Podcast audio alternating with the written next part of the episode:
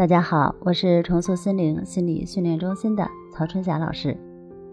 今天我们要来聊一聊常见的精神内耗有哪些。第一种常见的精神内耗呢，就是期望与现实不符。比如说，一个刚毕业的学生初入职场，对人生充满了斗志，对地位和财富充满了向往。但是呢，工作一段时间下来，他发现自己的工作业绩达不到预期，绩效也不能很好的完成。每个月即使过得非常节俭，还是一分钱都攒不下来。天天加班，周末无休，收入和那些老员工还是差一截儿。想换工作吧，又没有经验；想对自己好点呢，却囊中羞涩。说好的人与人之间要坦诚相待，却屡屡被客户放鸽子，被同事暗中排挤。每天接触的和在学校里学的格格不入，感觉迷茫不知所措。长此以往，焦虑、抑郁等情绪就会充斥内心。在这些情绪的影响下，还要继续在不喜欢的环境中工作，这时候就非常容易陷入精神内耗。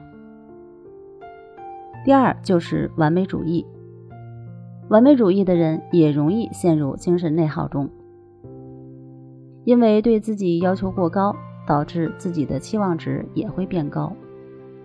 因此，在面对生活中的问题时，更容易因期望值与实际情况落差产生负面情绪，进而陷入精神内耗的状态。更为严重的人呢，可能还会患上强迫症。在这里，曹老师要对那些有完美主义倾向的朋友说：人生只是一场体验，你不需要追求完美，凡事做到六十分就是及格的。不必追求事事做到最好，达到一百分。而日常生活中你所担心的那些事情，百分之九十九的情况下是不会发生的。即使发生了，我们也有能力去解决、去应对。万一没有办法应对，那么你的担心也没有用。所以呢，放下完美主义，你的精神内耗会减少百分之八十。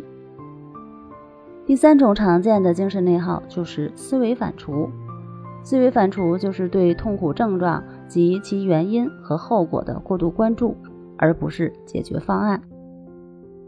简单来说，就是一个人面对困境的时候，他会不停地思考困境本身，思考困境为自己带来的痛苦，而不是如何去解决这个困境。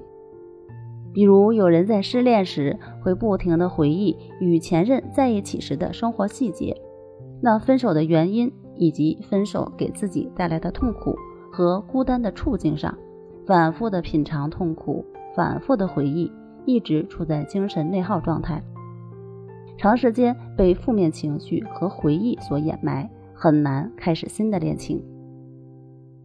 精神内耗对我们的影响如此之大。那要克服精神内耗，我们该怎么做呢？